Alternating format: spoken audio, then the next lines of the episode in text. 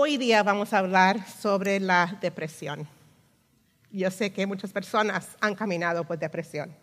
O quizás tienes todas las síntomas y no has pensado, oh, yo tengo depresión, ¿verdad? Pero vamos a hablar y aprender sobre una experiencia de un hombre de la Biblia que pasaba por un momento de depresión. Aunque él conocía a Dios, él pasó por un momento muy difícil y vamos a hablar y vamos a aprender de esto. Y sabe que muchas veces aprendemos de nuestras propias experiencias, pero podemos aprender de las experiencias de otros también. Amén. Así que es lo que vamos a hacer hoy día. Dice Proverbios 3, 5 al 7. Vamos a orar rápidamente, ¿ok? Gracias, Padre, una vez más porque tú estás aquí. Yo te pido, Señor Jesús, que tú hables a nuestros corazones. Señor, usa mis labios. Ayúdame, Señor, a, poder compartir lo que tú nos has dado en este día, Señor. Señor, yo te pido, Padre, que tú abres nuestro entendimiento. Ayúdanos a obtener y absorber, Señor, tu palabra a través de tu Espíritu Santo, Señor. Yo te pido, Señor, que el resultado de escuchar tu palabra, de hablarlo este día, Señor, traiga libertad, traiga sanidad, una nueva vida en, nosotros, en el nombre de Jesús. Amén. Dice Proverbios 3, 5 al 7, dice, confía en el Señor de todo corazón y no te apoyes en tu propia inteligencia. Reconócelo en todos tus caminos, todos tus caminos, y Él enderecerá tus sendas. No seas sabio en tu propia opinión, más bien teme al Señor y huye del mal. La palabra de Dios. Amén. Recuerden, palabra de Dios. Como creyentes, Dios quiere que caminemos viviendo debajo del Espíritu Santo. Y sabiendo que no podemos solamente opinar, esto es lo que se debe hacer, no se debe hacer, todo está basado en la palabra de Dios. La palabra de Dios va a ser diferente de nuestros propios de nuestras opiniones carnales, de lo que nosotros como humanos, ¿verdad? Si no tenemos al Señor, entonces va a ser totalmente diferente de lo que dice la palabra. Y quiero dejarles saber que aquí en Iglesia Lugar de Sanidad es un lugar seguro. Es un lugar donde puedes sentirte seguro, donde podemos venir así como, como nos sentimos. Nadie te va a condenar, Dios no te va a condenar. Pero necesitamos saber cómo salir de las situaciones difíciles. Amén. Entonces, muchas veces vamos a estar en un lugar de dolor, un lugar, en un lugar donde, donde sentimos que no hay una salida. Quizás no en tu vida, pero puede ser en la vida de otra persona que conoces, que está cerca de ti. Y antes de que hablemos sobre la depresión o lo que pasa en depresión, quiero solamente darles un poquito de una definición lo que es depresión. No es solamente tristeza y no es solamente desánimo. Es una sensación de una oscuridad constante donde no hay luz, sin sentimiento, sin motivación, sin esperanza. La, depresión se siente como una pesadez en nuestro cuerpo, afecta nuestro cuerpo. Y se puede sentir en nuestros huesos. Es algo tan pesado, algo muy fuerte, y uno siente que no hay salida. La, depresión afecta relaciones entre hijos, padres, matrimonios, mamá, entre todos. Y hay muchos síntomas también que suceden. Quizás está el desinterés de participar en actividades, de no salir de la casa, de dormir demasiado, de no dormir fatiga, pérdida de energía, sentimientos de que siento mucho culpa o culpo a alguien más bastante, ¿verdad? Eh, de no poder concentrarse, enfocarse en las cosas, hasta, hasta pensar en suicidio, de que es mejor si yo no estoy aquí. Estos son síntomas de la depresión. Y hay personas que están pasando por depresión, la verdad todo a nuestro alrededor hay personas que están pasando por esto. Y hoy lo que queremos hacer es ver cómo es que podemos salir de esto, cómo podemos pedirle al Señor y que Él tome eso. Sabe que yo no soy doctora, yo no soy, yo no soy psicóloga, pero yo conozco a un doctor de doctores. nuestro Dios. Y como creyentes y como pastores y como líderes de una iglesia, eh, nuestro deber, nuestro hemos sido mandados a enseñarles que hay una solución para cada área de nuestra vida. Amén. Entonces, una en tres mujeres, eh, las estadísticas dicen que una en tres mujeres sufren de depresión. Uno en cinco hombres sufren de depresión. Eh, ha subido los números durante la pandemia desde el 2020. Eh, toda esta pandemia subieron de 8.5% a 29%. Brincó, ¿verdad? Bastante. Eh, los jóvenes, los teenagers de 18, ah, personas de 18 a 29 años, también han tenido estadísticas bastante, bastante jóvenes sufriendo de depresión. Jesús mismo pasó por dolor. Jesús mismo sufrió. Dice en Isaías 53, 3, que Él fue despreciado y rechazado, hombre de dolores, conocedor del dolor más profundo. Jesús pasó por dolor. En Mateo 26, 38 dice, les dijo, mi alma está destrozada. Esto fue en el jardín, de tanta tristeza, hasta el punto de la muerte. Jesús entiende el dolor. Jesús lo sufrió. No estamos solos. No estás sola. Dios sabe lo que está pasando. Así que podemos ver que Jesús se identifica con uno, con nosotros en los momentos altos de celebración y los momentos difíciles, los momentos bajos de nuestra vida. Y quizás hay momentos en que nos encontramos en un lugar oscuro, pero está bien, mientras que no nos quedemos allí, ¿verdad? Eh, Dios no quiere que nos quedemos ahí, pero Dios entiende y Dios nos va a dar una salida. Dios nos da la victoria. Y hoy día lo que vamos a estar haciendo es viendo al Salmo 34. No lo voy a leer todavía, pero vamos a ir hablando un poquito sobre esto. Pero es sobre el Salmo 34, cómo fue escrito, por quién fue escrito. Y fue escrito por el rey David. Recordemos ciertas cosas sobre el rey David. Rey David, wow, era un hombre victorioso. Yo sé que los hombres aquí escuchan mucho sobre el rey David, ¿verdad? Eh, nuestro pastor Fernando también ha hablado mucho sobre el rey David. Pero yo solamente quiero hablar unos puntos rápidamente. Él fue jovencito cuando, cuando vino Samuel y iba estaba buscando para ungir al rey. Y él fue a la familia eh, de, David y ninguno de sus hermanos era la persona. Y Samuel le dijo a su papá, Tráeme, no, no, hay más hombres aquí, no hay alguien más. Y él dijo, bueno, está el más jovencito, está ya pastoreando a las ovejas está allá en el pasto, ¿verdad? Y bueno, él dijo, tráelo, porque Dios le dijo a Samuel, este es el próximo rey. Y Samuel lo ungió y lo que dice la palabra de Dios es que el Espíritu de Dios estuvo sobre él. No es solamente que vino y, le, y lo ungió para ser el rey, pero el Espíritu de Dios estaba sobre él para poder llevar a cabo la visión que Dios tenía para él para hacer todo lo que Dios tenía para él. Él fue victorioso en matar al filisteo, un gigante. ¿Se recuerdan de Goliat?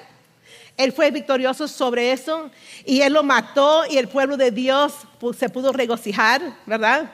Eh, y en 1 Samuel 17, 45 al 46 podemos ver aquí con su actitud, lo que él creía, con, con lo que él se identificaba. Y dice así, David le respondió al filisteo, a este gigante.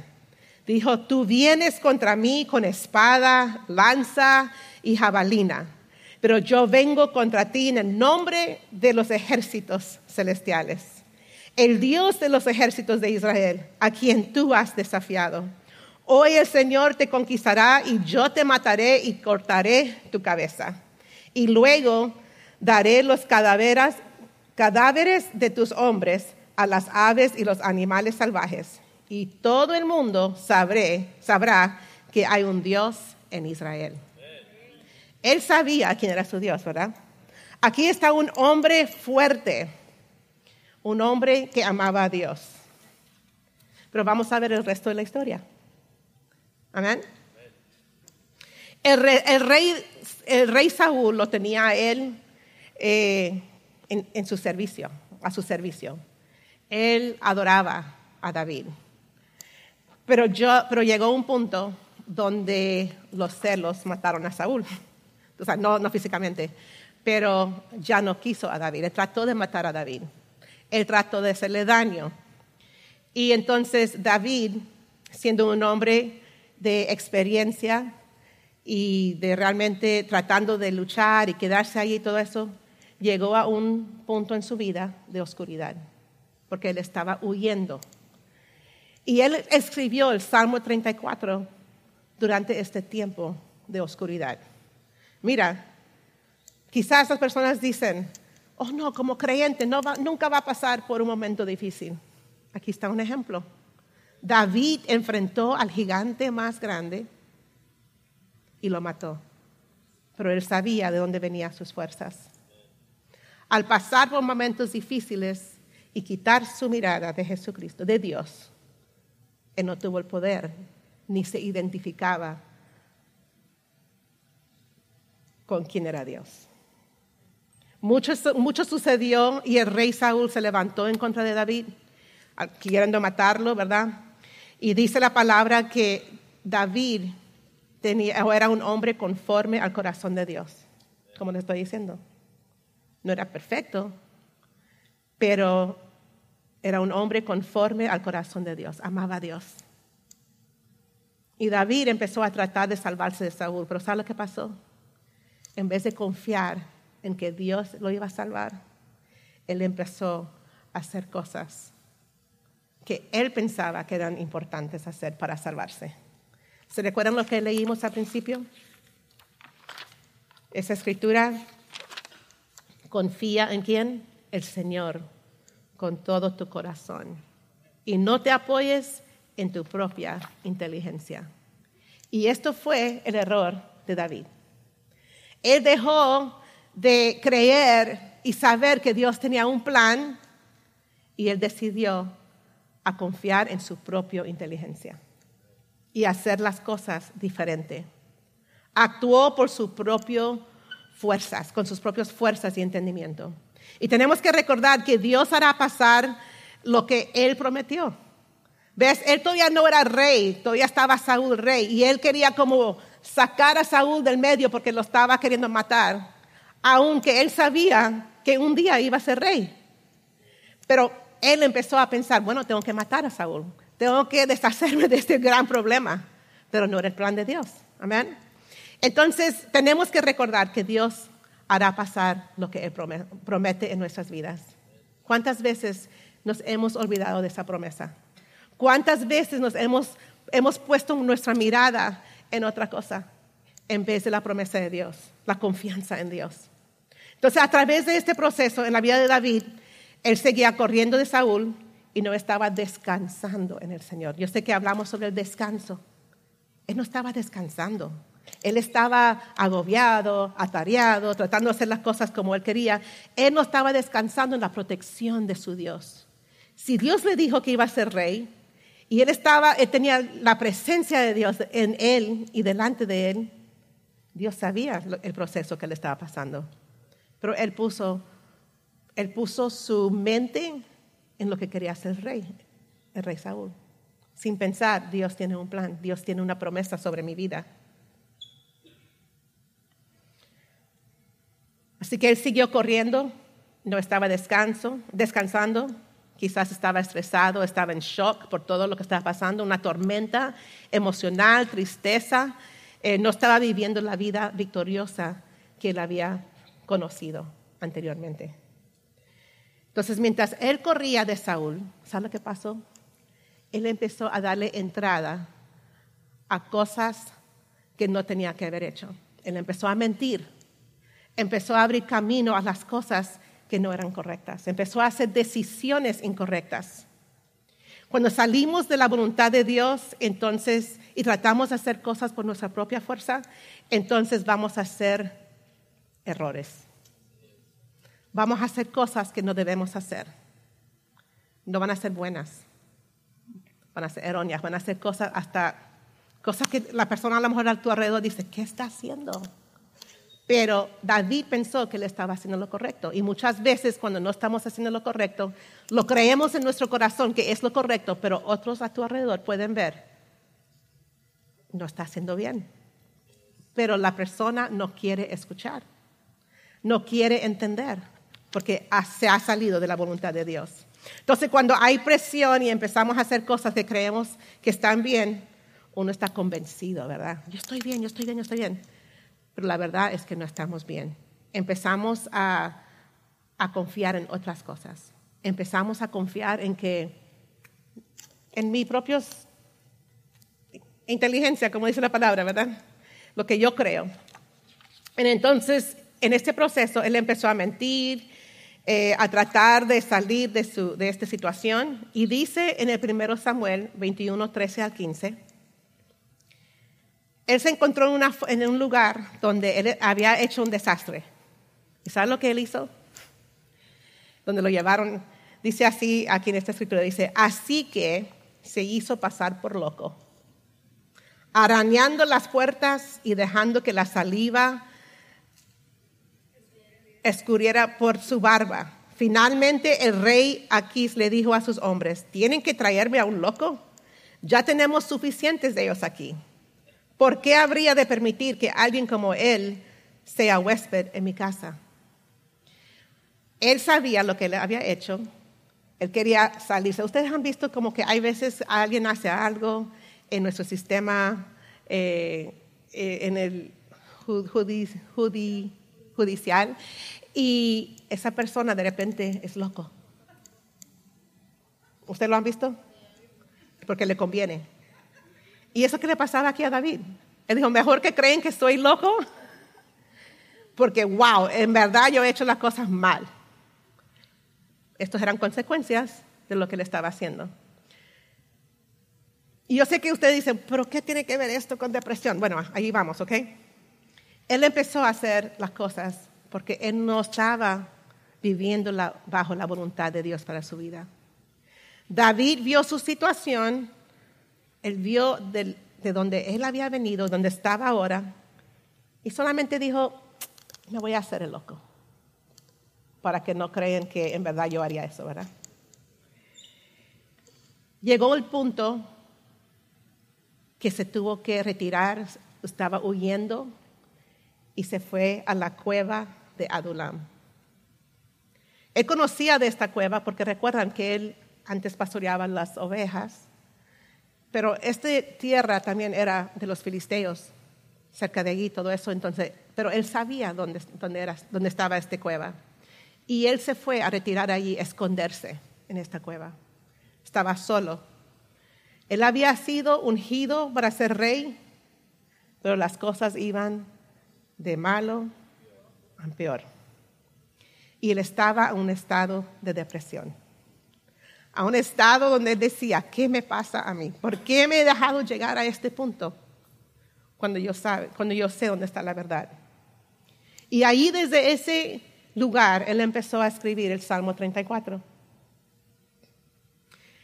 Quiero decirles de una historia que hace años atrás, yo recuerdo una hermana que yo amo tanto y hablo con ella de vez en cuando, me escribe, me dice, mamá, te extraño, no es, no es familia, en verdad, pero somos familia.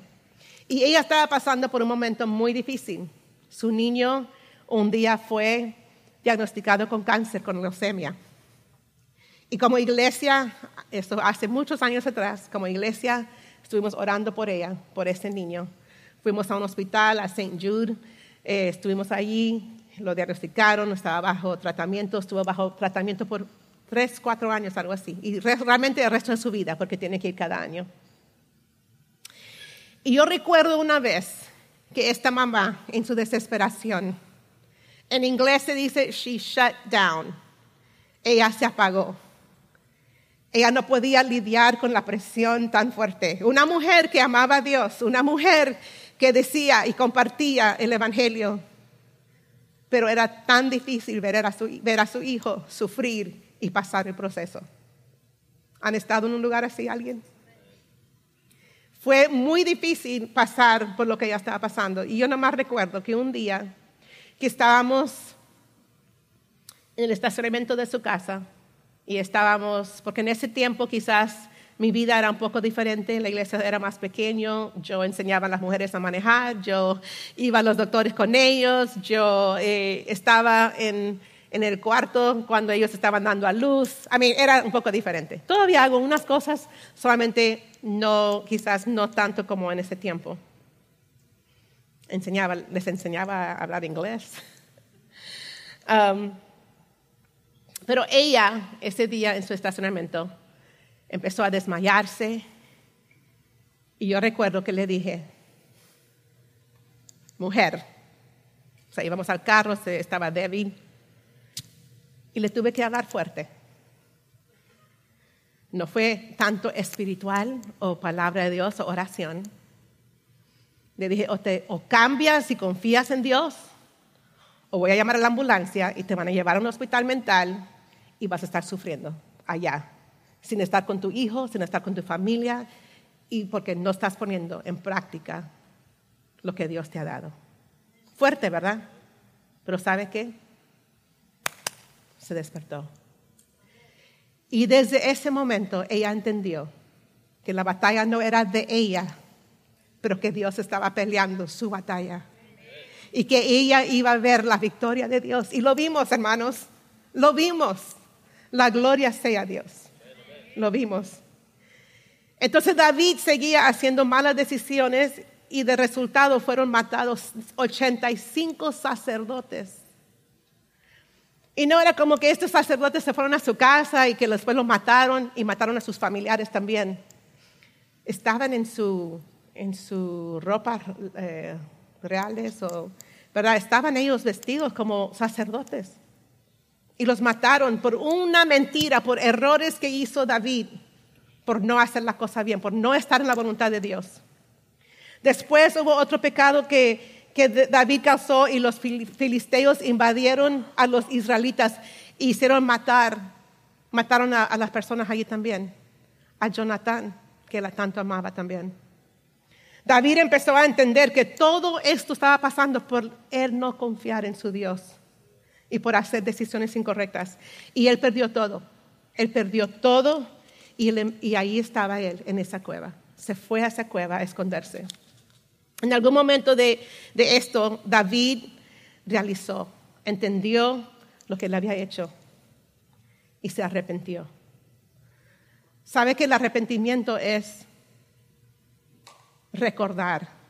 Muchas veces nos olvidamos de que Dios está con nosotros. Y él tuvo que llegar a un punto a recordar, ¿qué estoy haciendo? Si Dios tú has estado conmigo siempre, si Dios tú has tenido cosas grandes en mi vida, lo que yo he podido hacer, pero ¿qué estoy haciendo? Y él tuvo que llegar a ese punto. Y no importa la situación donde hemos llegado, donde tú has llegado, donde yo he llegado. Yo he llegado a puntos en mi vida de, donde yo decía, Dios, te necesito. Pero sabes que si dejamos y ponemos nuestra mirada en Cristo, Él nos va a levantar. Él te va a levantar. Sea tu culpa, sea la culpa de alguien más. No importa el lugar oscuro donde estás, no tienes que tener temor. Quizás no ves la luz y hoy día estás en ese lugar, conoces a alguien en ese lugar espiritualmente, emocionalmente, pero Dios te está diciendo, yo estoy aquí para ti. Escuchen la voz de Dios. Él está diciendo, yo te amo, estoy aquí para ti. David se encontró en ese lugar en vez de el lugar donde él lo había puesto para ungirlo como rey. Estaba en esa cueva. Por sus errores, 80 cinco sacerdotes de Nob murieron porque alguien más lo ayudó y fue en contra de David. Así que para David fue los peores momentos de su vida. Pero también de estar en esa cueva, pero también llegó el punto donde fueron los mejores momentos de su vida. Uno dice, pero ¿cómo? Si había oscuridad, si había todo esto. ¿Sabe por qué? Porque la única cosa al llegar tan profundo y tan bajo en su vida, ahora fue solamente agarrarse de Dios. Solamente sostenerse en la relación que él tenía con Dios. Y fue en esa cueva donde él pegó lo más profundo. No tenía dinero, no tenía nada, no tenía amigos. Sí empezaron a llegar su familia. No tenía armas, no tenía absolutamente nada. Y en esa cueva de Adulam, Adulam era Dios con David y David con Dios. ¿Sabe lo que pasó? Él soltó sus propias fuerzas él entregó sus propias ideas. Él entregó su propia inteligencia. Él se abandonó él mismo completamente a la voluntad de Dios. En ese cueva, en ese cave, Cueva, en ese cueva, perdón, David decidió, David decidió rendirse a la presencia de Dios. Y Dios entonces tomó control. Dios entonces pudo hacer un milagro en David. Este es el lugar donde nosotros tenemos que dejar de levantarnos en contra de Dios y realmente dejar que Dios obre nuestras vidas. Porque Él promesa, es la promesa de Dios, de que si nosotros nos rendimos a Él, entonces Él va a hacer que sus planes se lleven a cabo, se desarrollen en nuestras vidas. En ese momento Él confió en Dios. David tuvo que dejar ir ciertas cosas. ¿Y sabes qué? Ese mismo Dios con quien Él tuvo ese encuentro una vez más es nuestro Dios. Él está cuidándonos. Él te cuida, Él te ama. Tenemos que decidir, no son mis pensamientos son los de Dios para mí. No son mis ideas, son los de Dios para mí. Tenemos que llegar a un punto de decir, Dios, estoy cansada, estoy cansado de vivir así y necesito que hagas algo a mi favor. Sabe, David estaba en ese estado de depresión. Y es verdad, tenemos que hablar con personas a veces, tenemos que hablar con alguien que nos ayuda a, a poner las cosas en orden en nuestra vida. Es verdad. Por eso es que hay consejería. Por eso es que recomendamos doctores creyentes que conocen a Dios. No es cualquier doctor, ¿ok? Porque no van a tener el, fundamento que nosotros tenemos que usar en nuestras vidas. Así que hay que tener sabiduría con quien habla. Pero hay que decir, estoy cansado, Señor, ayúdame. En Filipenses 1.6 Dice, y estoy seguro de que Dios, quien comenzó la buena obra en ustedes, la continuará hasta que quede completamente terminada el día que Cristo Jesús vuelva. Qué lindo. También dice, aquí en Primera de Pedro, capítulo 5, versos 6 y 7. Así que humíllense ante el gran poder de Dios y a su debido tiempo. ¿Qué dice ahí? A su debido tiempo no es en mi tiempo. Este dolor que siento, Dios, tú estás pasándome por el proceso, pero voy a poner mis ojos en ti, porque a tu debido tiempo Él los levantará con honor. Pongan todas sus preocupaciones y ansiedades en las manos de Dios, porque Él cuida de ustedes. Gran promesa, gran promesa que Pedro nos dio ahí. Así que Salmo 34 es una mapa para nuestra vida, para qué debemos hacer cuando estamos en depresión, cuando estamos enfrentando los momentos más difíciles de nuestra vida.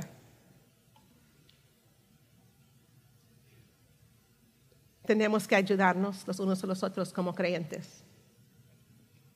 Pero hoy estamos hablando sobre esta, la forma espiritual. ¿Sabe que mi esposo, y le iba a decir mientras que yo pensaba en esto, yo recuerdo que antes quizás usted lo han llamado, o será que él siempre me contesta el teléfono, pero bueno, no, no creo. Eh, yo sé que tenían su mensaje. Eh, por favor, déjame un mensaje, déjame un mensaje eh, le estaré llamando. Y recuerda que para cada situación en la vida hay una solución espiritual. ¿Se recuerdan eso los que lo han llamado antes? No sé si todavía está. Pero es verdad, para cada situación en nuestra vida hay una solución espiritual. La solución está aquí. Así que enfrentar la depresión es una lucha. La escritura nos dice cómo pelearlo, pero no es en nuestras propias fuerzas. Si conoces a alguien que está pasando por algo, eres un lugar de sanidad. Eres un lugar, una persona que puede ayudarles. Tú dices, a lo mejor no sé cómo, ore. Dios, lléname de tu presencia, de tu espíritu, que cuando yo ore con alguien, que yo les puedo alimentar, les puedo ayudar. No es ir a hablarles un montón, es escuchar muchas veces. Y realmente Dios escucha, así como le escuchó a David el lamento de esa cueva, los gritos de él de esa cueva. Dios escucha tus, tu lamento. Dios escucha tu lamento, tus gritos de la cueva donde estás. Y hay tres batallas. Y quiero nomás compartirlo rápidamente. Hay tres batallas. Y en Salmo 34 él habla sobre esto. Verdad versus las emociones.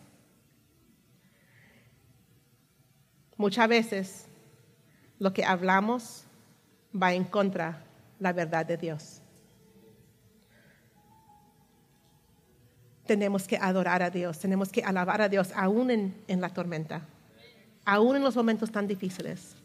Lo más que nos identificamos con Cristo, o, o mejor dicho, lo más que nuestra eh, identidad de Jesús está aplastado y no sabemos quiénes somos, más depresión va a haber. Porque no estamos identificándonos con el Rey de Reyes, con el Señor Todopoderoso. Tenemos que saber quiénes somos. ¿Se recuerda al principio? David sabía quién era él. Él sabía. Y mientras que sepamos quiénes somos en Dios, sabemos nuestro valor en Dios, eso no nos va a dejar caer en depresión. O nos vamos a levantar de la depresión, mejor dicho. Amén. David estaba escondido en esa cueva, pero llegó a esconderse en el Señor en las promesas del Señor, en lo que él se acordaba de quién era su Dios. Así que si nosotros, si no somos firmes en quiénes somos, entonces nuestras emociones van a definir quiénes somos. Y no vamos a saber, no vamos a ser quien Dios nos ha creado para ser. Las emociones, déjame decirles, depresión es real. Las emociones son reales, son válidas pero no tienen que ser permanentes. Amén.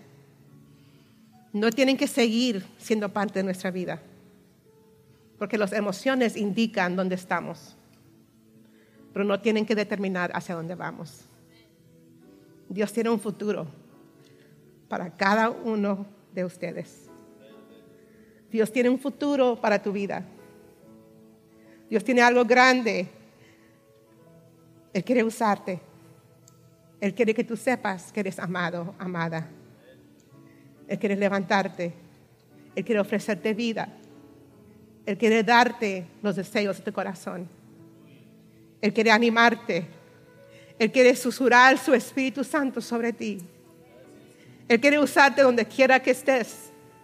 Él quiere que haya unidad y gozo y alegría en tu casa. Ese es el Dios que servimos. Así que hay verdad versus emociones. ¿Cómo podemos luchar contra esto? Bueno, hay preguntas que puedes hacerte. ¿Qué estoy pensando? ¿Qué estoy sintiendo? ¿Es verdad? ¿Es algo que Dios está diciendo? Si sabemos que no es de Dios, hay que eliminarlo, hay que levantarnos. Como hijos de Dios tienes el poder del Espíritu Santo para hacerlo. Quizás el mundo se le hace difícil porque no tiene el Espíritu de Dios. Pero hermano, hermana, tienes el poder de Dios. Ese mismo, que, ese mismo Espíritu que levantó a Jesús de los muertos vive en ti. Solamente hay que creer. Número dos, otra batalla es la luz versus la oscuridad. En Salmo también, ese 34, que lo vamos a ver en unos minutos, yo sé que sigo diciendo que lo vamos a, ver, lo vamos a ver, pero solamente le estoy diciendo un poquito sobre ese Salmo. Él nos está recordando de que en la oscuridad, en esa cueva, hay oscuridad por todo alrededor. ¿Lo sabe qué? no tiene, que, no tiene que estar oscuro en mi corazón. La oscuridad no tiene que estar en mí. Quizá la situación está oscuro, pero yo no tengo que tener esa oscuridad en mí. En esa cueva, la tentación de caer a las emociones está fuerte. Es evidente. Pero tenemos que animarnos a través de la palabra. Y hay veces yo sé que una persona en depresión ni se puede levantar. Hay veces. Pero yo les animo, iglesia, escriban escrituras. Ponlos alrededor. Ponlo en el cuarto de su hijo, en un espejo, algún lado, porque si llega ese momento y no tienes la fuerza para abrir la palabra de Dios, ahí lo vas a ver al cepillarte los dientes. Dios te va a recordar de su grandeza y su propósito en tu vida.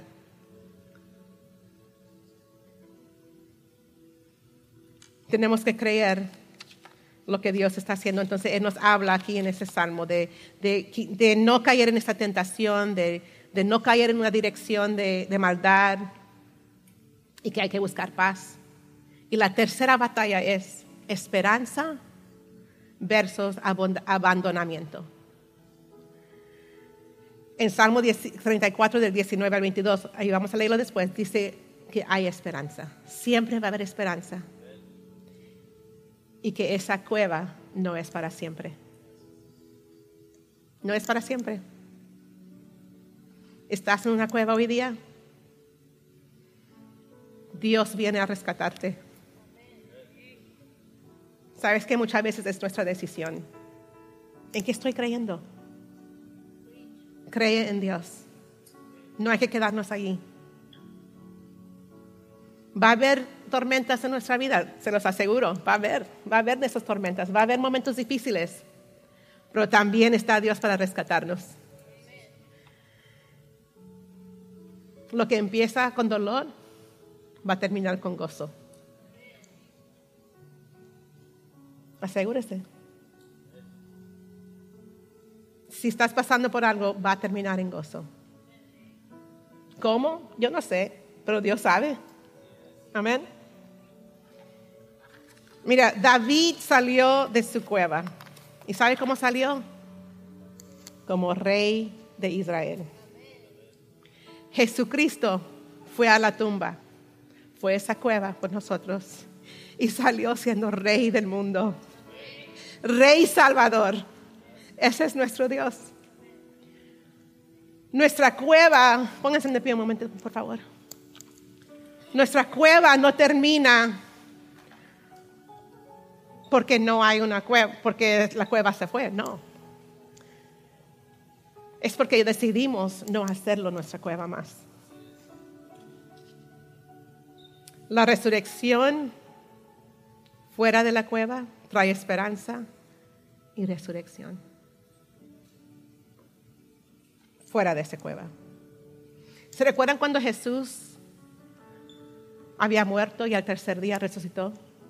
Dice la Biblia que el ángel de Jehová, del Señor, los ángeles estaban allí, ¿verdad? Estaban fuera de la cueva. Pero les digo una cosa, que Jesús entra a nuestra cueva. Él no está viendo por afuera. Él dice, aquí estoy. ¿Recuerdan que Jesús pasó por dolor, por rechazo? Por nosotros lo hizo. Él fue esa cruz por nosotros, por ti y por mí. Y Él es nuestra esperanza.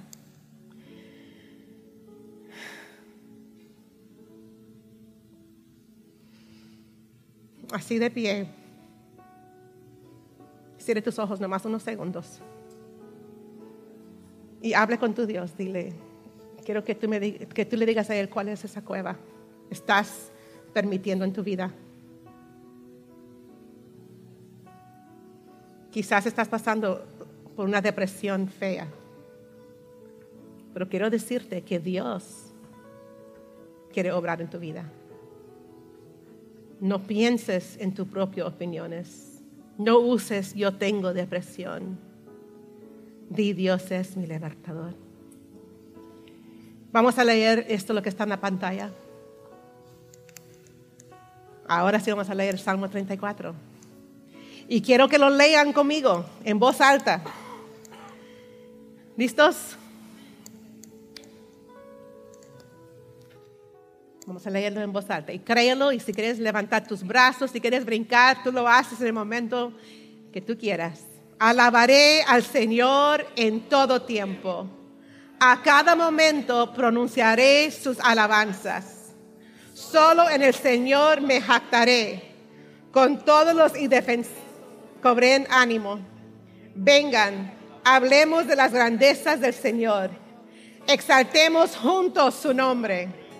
Oré al Señor y Él me respondió. Me libró de todos mis temores. Los que buscan su ayuda estarán radiantes de alegría. Ninguna sombra de vergüenza les oscurecerá el rostro.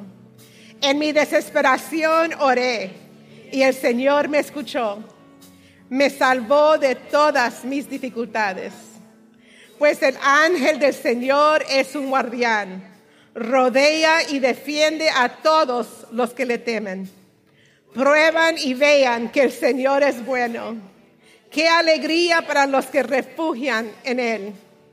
Teman al Señor, ustedes los de su pueblo santo pues los que le teman tendrán todo lo que necesitan. Hasta los leones jóvenes y fuertes a veces pasan hambre, pero a los que confían en el Señor no les faltará ningún bien. Vengan, hijos míos, y escúchenme, y les enseñaré a temer al Señor. ¿Quieres vivir una vida larga y próspera? Entonces refrena tu lengua de hablar el mal y tus labios de decir mentiras. Apártate del mal y busca bien. Busca la paz y esfuérzate por mantenerla. Los ojos del Señor están sobre los que hacen lo bueno. Sus oídos están abiertos a sus gritos de auxilio.